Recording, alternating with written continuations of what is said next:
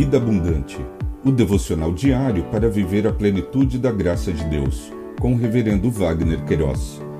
Apoio Elo Forte Móveis.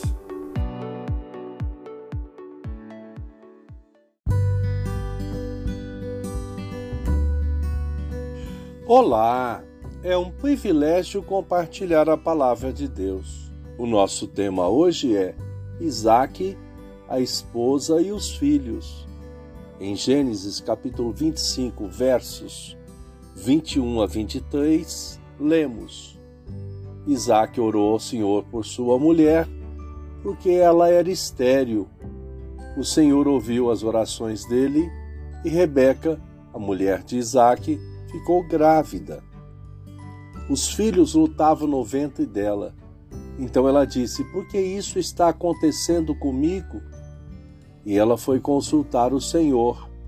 E o Senhor lhe respondeu: Duas nações estão no seu ventre, dois povos, nascidos de você, se dividirão.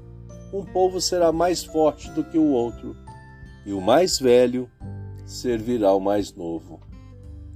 O autor do Pentateuco, nesta porção de texto, registrou esse episódio da vida de Isaac quando orou por sua esposa porque era estéril.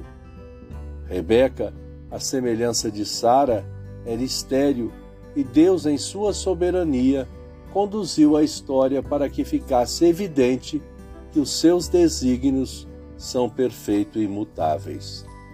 O Eterno disse que em Abraão seriam benditas todas as famílias da terra.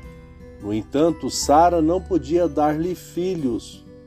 Foi mãe em decorrência do milagre ocorrido em sua vida. Engravidou e deu à luz em sua velhice. Semelhantemente, Rebeca era estéril e, e Deus lhe deu filhos após a intercessão de Isaque.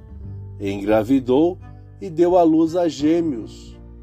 Os seus filhos, segundo a palavra do Eterno, duas nações estão no seu ventre Dois povos nascidos de você se dividirão.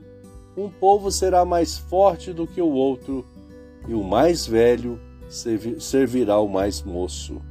Pensamento para o dia. Obrigado, Jesus, porque tudo está diante dos seus olhos. Deus te abençoe.